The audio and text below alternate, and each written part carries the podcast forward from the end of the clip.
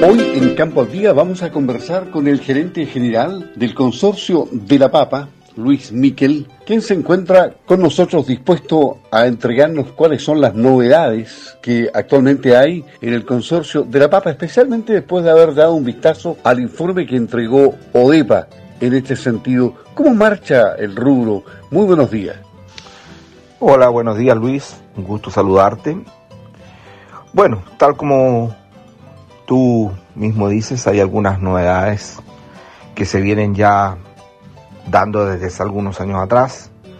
El sector se ha ido tecnologizando y ha ido implementando nuevas eh, formas de almacenamiento, cosecha, plantación, el tipo cultivo. También cada vez más es un cultivo más profesional, podemos ver que desde la novena a la décima región, pasando por la 14, eh, están siendo ya eh, cultivos que eh, trabajan con tecnologías que no tienen mucho que enviarle a los países europeos. Afortunadamente también se ha incrementado muchísimo la capacidad de guarda en frío, por lo cual tenemos papa de guarda durante casi todo el año. Creo que durante la presente temporada ya deberíamos estar llegando con esa papa eh, fácilmente hasta octubre. Eh, y eso ha ido cambiando un poco el, esquema eh, de, del cultivo a nivel nacional. También han entrado nuevos actores.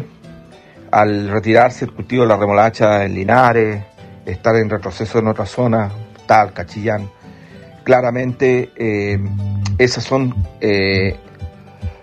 superficies que van a ingresar tarde o temprano al cultivo de la papa y por lo tanto vamos a tener nuevos actores que van a eh, producir eh, competitivamente y van a abastecer el mercado nacional durante todo el año.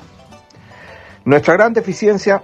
Sí, perdón, a propósito de, deficiencias, el, consumidor observa eh, justamente el, el tema calidad de papa. Por ejemplo, hasta en los supermercados muchas veces la calidad eh, no es la más óptima. Tampoco en el puesto de la calle. Eh, ¿Cuáles son las debilidades o las deficiencias que tiene el mercado justamente eh, de, la papa y, que ustedes quisieran que, se arreglara? Bueno, obviamente hay todavía un problema de convivencia entre el cultivo informal de papa y el cultivo más profesional donde se tiene el cuidado de eh, plantar variedades idóneas, de seleccionar y de empacar adecuadamente, eh, y eso eh, favorece al consumidor.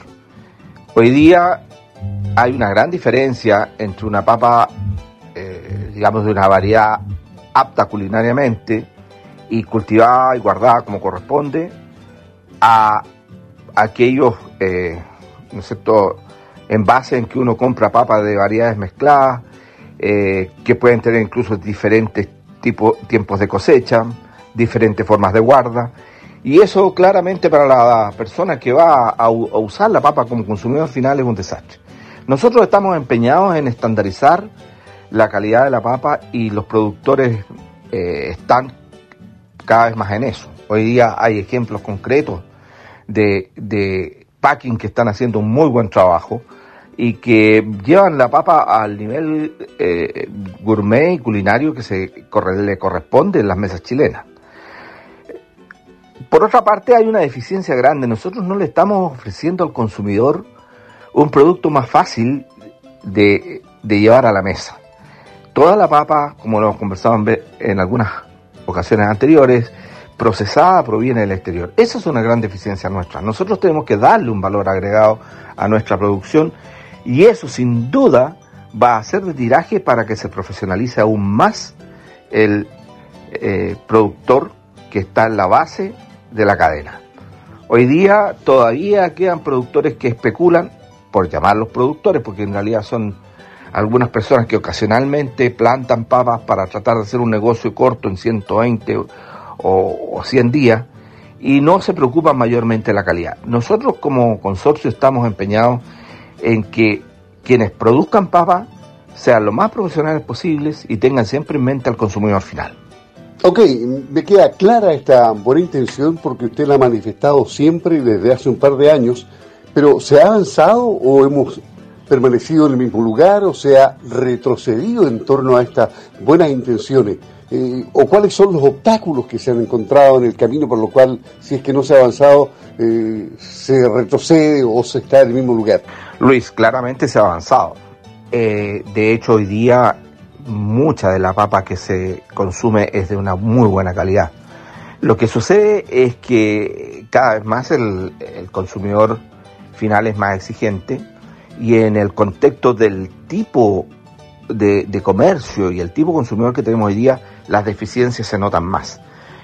Pero debemos reconocer que hay una cantidad de productores informales o de productores que aún no han entrado en el proceso de, eh, profesionalización que se necesita independientemente de la superficie que manejen para eh, preocuparse de la calidad que están entregando y solo se están preocupando de hacer un negocio, como decía, con un horizonte de 100 o 120 días y eso nos perjudica. Creo que se ha avanzado, como dije en un principio, bastante, pero no hay que descuidarse, el camino no es fácil y estamos eh, en ese trabajo. Por otra parte, también se ha logrado eh, hacer tomar conciencia a los productores del peligro que significan las enfermedades cuarentenarias y hemos visto que no tenemos la expansión que hemos tenido en temporadas como la 2017 o la 2016, eh, lo cual nos deja también muy contentos. Eso quiere decir que los productores están tomándose en serio este tema y yo espero que esta temporada eh, avancemos aún eh, bastante más. Finalmente, ¿cómo estamos en cuanto a la competencia internacional? Porque veo que el comercio exterior, según el informe de ODEPA, la papa fresca y procesada, bajan las importaciones y se mantienen las exportaciones. ¿Cuáles son nuestros principales competidores que tenemos en, el comercio exterior? Bueno, la verdad es que no sé si hablar de que somos competencia. En Chile nosotros prácticamente no procesamos nada todo lo que eh, se vende procesado o proviene de Bélgica, Holanda, Alemania, Estados Unidos, Argentina y otros países. Nuestro procesamiento es ínfimo y la exportación de papa fresca que figura como, digamos, una esperanza, en realidad se da por condiciones circunstanciales de problemas de mercado en países vecinos. Nosotros no tenemos ninguna esperanza de ser competitivos mientras no instalemos eh, plantas que sean capaces de procesar. Yo he reiterado muchísimas oportunidades que nosotros tenemos todas las condiciones para poder ser competitivos en ese contexto, entregar un producto de muy buena calidad y hacerlo a precios muy convenientes. Pero tenemos algunos, algunos problemas que tienen que ver con los instrumentos que faciliten la eh, instalación de estas empresas. Eh, también tenemos que luchar contra una mentalidad un poco de llanero solitario que hay entre nuestros productores, que tienen razón de ser en muchos casos, y que hacen que el tema asociativo no sea algo fácil. Eh, sin embargo, yo creo que es una deuda que no puede seguir pendiente mucho tiempo si no queremos volver a la papa como cultivo de chacra. Yo creo que no resiste más eh, seguir en el, en el estado en que estamos, aumentando la eficiencia productiva y no teniendo, eh, por otra parte, una eficiencia en el proceso, que es lo que nos está pidiendo el consumidor final hoy día. Chile tiene todas las condiciones para hacerlo y ojalá se den también eh, las motivaciones y los incentivos para que podamos invertir en lo que hace tanto tiempo nosotros tenemos como un anhelo, que es procesar nuestra papa.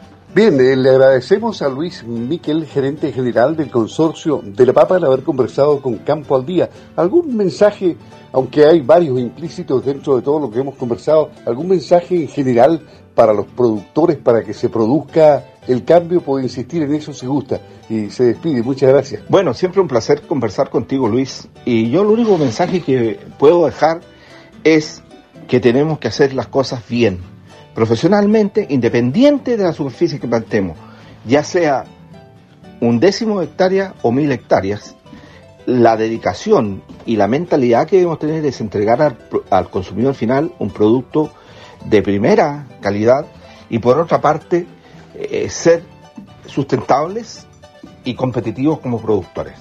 Para eso nosotros siempre hemos estado eh, pendientes de ayudar y tener las puertas abiertas a cualquier consulta de las personas que sean socios o no del consorcio quieran mejorar en sus prácticas. Así que un saludo a todos los productores y mucho ánimo en esta temporada que esperamos sea buena para todos. Gracias.